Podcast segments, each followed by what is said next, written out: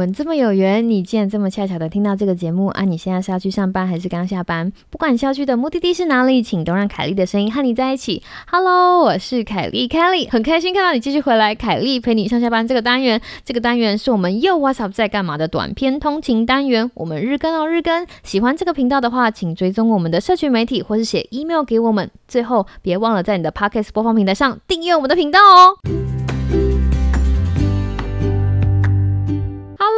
听众朋友，大家好啊！为什么今天这么开心呢？因为这是我第一次最后一句没有录两次，就是最后别忘了在你的 Pocket 播放平台上订阅我们的频道哦。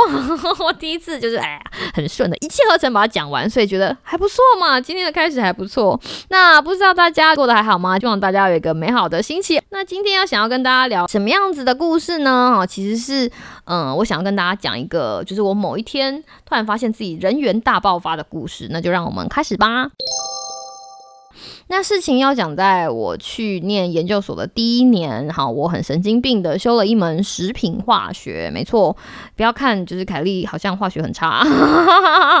其实我以前也教过食品化学啊，在我研究所还是一个小嫩嫩的时候，我去修了食品化学，然后因为是研究生嘛，所以我们每一个人都要修一个专题。我们那个时候的老师，他的专精是烘焙品的食品化学，烘焙啦，就比如说烤蛋糕啊、烤饼干啊。我们就在研究用不同的油啊，它的性质会有什么改变啊，或者是颜色有什么改变啊，就是用食品化学的角度来做这件事情。然后到了学期末的时候，每个人就要选一个计划。那通常大家就会选一个自己喜欢的蛋糕或者是饼干，然后再想说有什么东西要跟那个东西一起做。然后我那个时候只是想说，哎，美国的蛋糕都很难吃，吼，什么。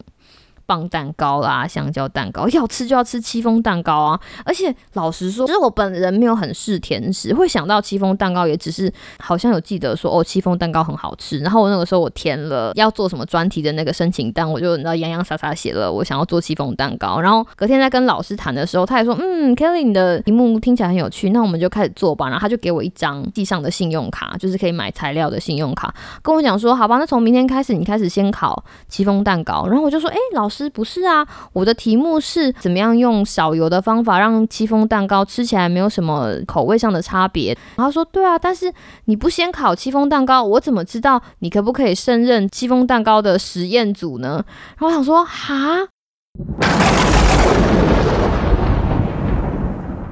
所以从那一个礼拜开始，我必须要先考到，我觉得每一次它的水准都是一样的戚风蛋糕。你知道，我当时就觉得我真的是笨到有剩，笨到极点。因为我那个时候只是想着说，我的戚风蛋糕的配方要怎么改变，他们让它吃起来没有什么不一样，然后颜色看起来也很漂亮。但是完全没有想到，其实我压根儿不会烤戚风蛋糕，而且没有办法确定我每一次的戚风蛋糕烤出来都一模模一样一样。这就开始我烤戚风蛋糕的 漫长道路。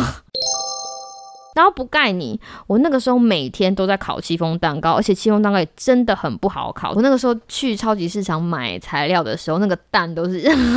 几打几打在买的。我记得大概做了一个礼拜还是两个礼拜，一刚开始当然品质没有这么稳定，但是烤到最后那个问题就来了，就变成我家有太多戚风蛋糕吃不完。然后那个时候我很小菜鸟，我就从学姐开始问，因为我考完了的时候会有学姐在旁边也做他们的实验，说那个学姐你们想不想吃戚风蛋糕？有一些美国人没有听过这个蛋糕的名字哈。然后他们很很疑惑，然后我那个时候就然后很认真在推销戚风蛋糕，然后就说要不要吃一块啊？然后说啊，如果你喜欢的话，帮我带四分之一个回去，然后就慢慢开始推销，然后回去分给室友，就说这是我今天多烤的戚风蛋糕，就是你如果要的话，明天可以当早餐。因为我每天要出产的蛋糕还蛮多的，到最后很多人都吃过我烤的戚风蛋糕，然后那一阵子不知道为什么就人员大爆发。哈哈哈大家就会问我说：“那你明天还要考几个？”好比说，我明天还要再考四个，他就说：“好好好，那我什么时候去跟你拿蛋糕？”总会烤蛋糕中，然后就越烤越开心，然后就开始烤给大家吃。甚至到后来，我还有个朋友很可爱啊，我们就说啊，就没有在美国吃过就是芋泥布丁蛋糕。我们甚至烤了就是不同版本的，或者是有挤奶油的，然后中间夹不同夹心，这算是 算是做这个实验的另外一个额外的收获吗？应该算是哈，反正就是从那次开始做一个我不擅长的事情，然后做完之后开始分享之后，不知为什么的哈，除了收获到就是烘焙的技巧之外，还收获了一票就是喜欢吃甜食的朋友。对对对对，还没有跟大家讲我那个实验到底是在做什么，对不对？我做的东西其实非常简单，就是因为戚风蛋糕需要非常大量的糖跟油，然后我就是把油换成其他的东西，然后看看蛋糕的结构跟蛋糕的颜色有没有不一样。而且说到结构跟颜色，我本来想说结构跟颜色要怎么测，然后后来发现我们实验室里面有那种结构仪，那个结构仪你要想想看，它其实就是模仿人类的牙齿在咬，还会有一个很像砝码的东西，你就把那个蛋糕放到那个平台上，然后它那个砝码的东西，它就会慢慢的往下、往下、往下，然后当跟那个蛋糕碰触到的时候，会反弹上来，然后取决于往下压的力道，就可以知道你那个蛋糕的软硬程度，所以就用那个东西来测蛋糕的结构，还蛮有趣的。它还有一个测颜色的表，所以。所有的东西其实都可以被量化，硬度可以被量化，颜色可以被量化，可以在那个光谱上面找颜色。所以我用不同的东西来取代那个戚风蛋糕里面的油，然后看看哪一种可以最好取代，然后又不会影响口感。这样，后来我做完那个东西，它就被变成了一个就是研讨会的 paper，然后就在某个研讨会里面发了。如果你有在做蛋糕的话，在这里跟大家分享简单的方法。你在做蛋糕的时候，尤其是戚风蛋糕，如果你不想要用那么多的油的话，你可以把四分之一的油换成稠稠的东西。好比说，呃，apple sauce 就是苹果酱，它另外一个东西也非常好用，就是那种小朋友那种宝宝食物，那种甜甜的，一罐一罐在外面卖的那种。因为宝宝食物很多不同的口味嘛，有那种桃子口味啊，或者是比较甜的水果口味，都可以用来取代戚风蛋糕里面的油。然后你也可以放少一点糖，就会吃起来比较没有负担。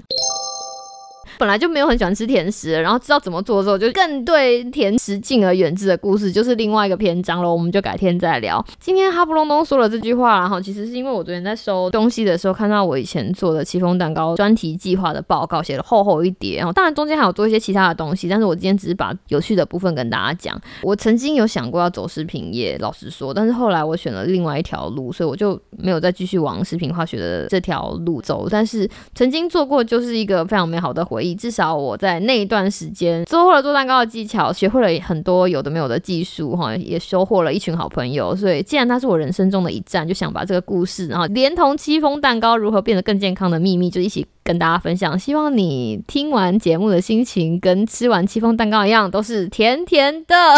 我希望你有个美好的今天跟明天。凯莉陪你上下班，我们嗯，改天再见，拜拜。